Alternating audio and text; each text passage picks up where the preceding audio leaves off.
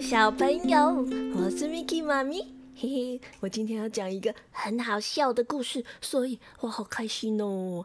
你们记不记得很久以前我有讲过一个不会写字的狮子这个故事？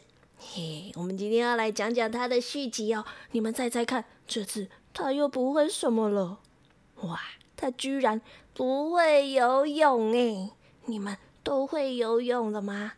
快点，我们一起来听听看，这只不会游泳的狮子该怎么办才好呢？这个故事要回到那个很远很远很远的草原上，我们可爱的狮子和那美丽的母狮子在这里开开心心的生活。可是，狮子它不喜欢全身湿哒哒、胆里漏的，它偶尔。会去河边踩踩水，洗洗它的脖子和它美丽的鬃毛。可是，如果你要它去游泳，Oh, that's impossible，绝对不可能。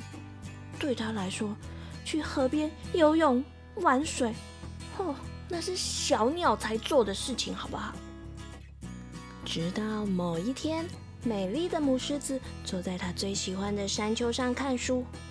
没想到河水却突然越涨越高，越涨越高。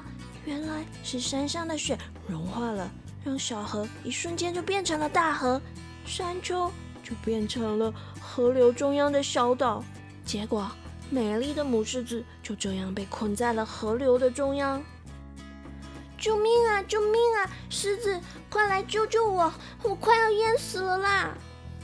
其他的动物也都对着狮子大喊：“快去救它！你在等什么？赶快，赶快啊！”可是狮子只能在岸边很着急的一直踱步，一直抓它的头，因为它不会游泳啊！怎么办？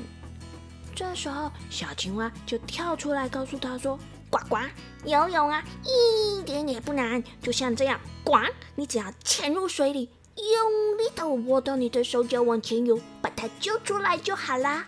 说完，小青蛙就扑通的一声跳进河里，开始了它美丽的蛙式。不是这样子的啦！鸭子从河面上游过来说：“来来来，follow me，跟着我，一二一二，左脚右脚，一二一二，左脚右脚，用力打水。”把头抬高，屁股翘高。哈？为什么屁股要翘起来？怎么这么麻烦呢？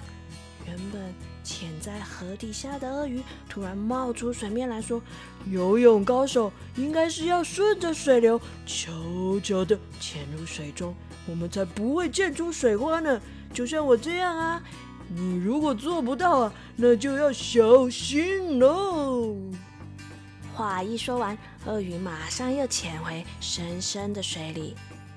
这时候，一条小鳟鱼突然跳出水面，对着狮子大喊：“嗯，千万不要这样哦，这样一不小心就会被水冲走的，而且还有可能会迷路耶！不要当听话的绵羊，我们我们要逆流而上。”哈，小朋友，狮子到底要听谁的才好啊？只见他一脸茫然的转过身去，看看河边其他的动物。小跳蚤立刻跳起来大叫：“我告诉你，最好的方法就是用力的跳，跳得高，跳得远，蹦蹦蹦，立刻命中目标。”哎呦，如果你不会游泳或是跳远呢，那你就得应该要先学会怎么飞。红鹤对着狮子拍拍它美丽的翅膀。哦，小朋友，狮子怎么可能会飞呀？可怜的狮子一边抓头，一边很苦恼的坐在了石头上。啊，为了拯救我心爱的母狮子，我需要鱼的鳍，需要一座桥，需要一架飞机或是火箭，我甚至还要替火箭点火。哦，我可能还需要一双翅膀来飞。天哪，这个任务也太困难了吧！我需要的是奇迹。其实你最需要的是勇气。是谁在讲话？狮子抬起头来，只见眼前出现了一只好小好小的小蟋蟀。勇气？你是说我没勇气？你是说我不敢游泳是吗？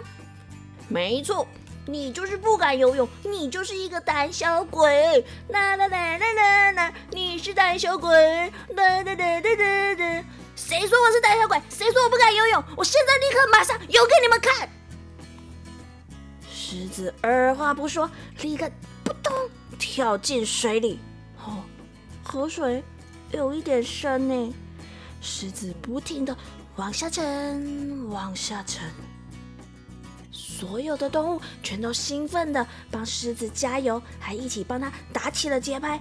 一二一二，左脚右脚，加油加油！狮子在水里听见了大家的声音，就跟着这个节奏开始左脚右脚，一二一二，左脚右脚。就这样，它学会游泳了。照着这个节奏游啊游啊，到了小岛上。终于向母狮子伸出它的手，可是美丽的母狮子居然一转身，扑通，优雅的跳进了水里。狮子急急忙忙的跟在后面，认真的游啊游啊游啊。终于，他们两个都到了岸边。哎，亲爱的，我的宝贝啊，你干嘛假装不会游泳呢？你明明……游的比美人鱼还好啊！美丽的母狮子亲亲狮子的脸颊，说：“我当然是为了你呀！你看，你现在学会游泳了，我们就可以一起游泳了呀！”好啦，小朋友，这个就是今天 Miki 妈咪要跟你们分享的故事，很好笑，但却也很有意义。你们听完有没有什么想法呢？其实我们常常在学习很多新事物的时候，都会问问别人怎么想、怎么做。每个人的说法和想法都不一样，常常让我们一头雾水，不知道该怎么办才好。其实呢，最重要的就是像故事里面讲的一样，我们应该要先克服自己内心的恐惧，勇敢的踏出这第一步。不试试看，怎么会知道呢？台语藏宝箱。今仔日咱要教的就是故事内底讲的迄只狮仔袂晓的游泳，嘛会使讲游水，就是游泳、游泳、游水。热天咱会使讲，吼，最近天气足热的，我想要来去游泳一下。最近天气足热，我想要来去游泳一下。好啦，小朋友。晚安喽，我们下次见了。